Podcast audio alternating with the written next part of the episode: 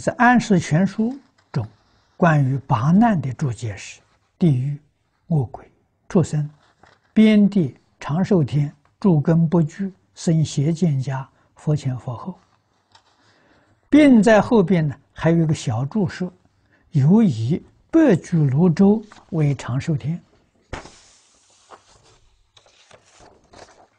说你有才，你有意，啊，请教老法师，当作。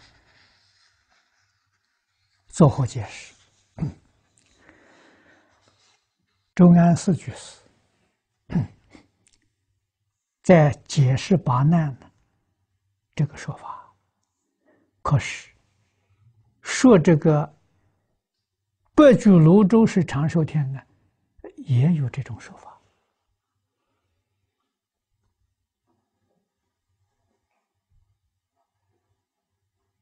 啊。两种说法都讲得通，为什么？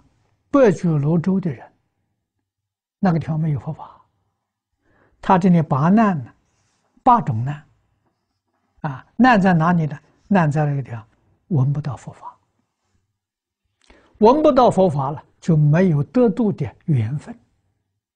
说这个为难，不是说指别的，啊，长寿天是四空天。四空天里面，佛菩萨不去，为什么呢？他们都入甚深禅定，啊，享受禅悦之乐，所以他不愿意接受佛法，啊，跟佛没有感应，所以佛法最高的直到四禅天，啊，四空天没有。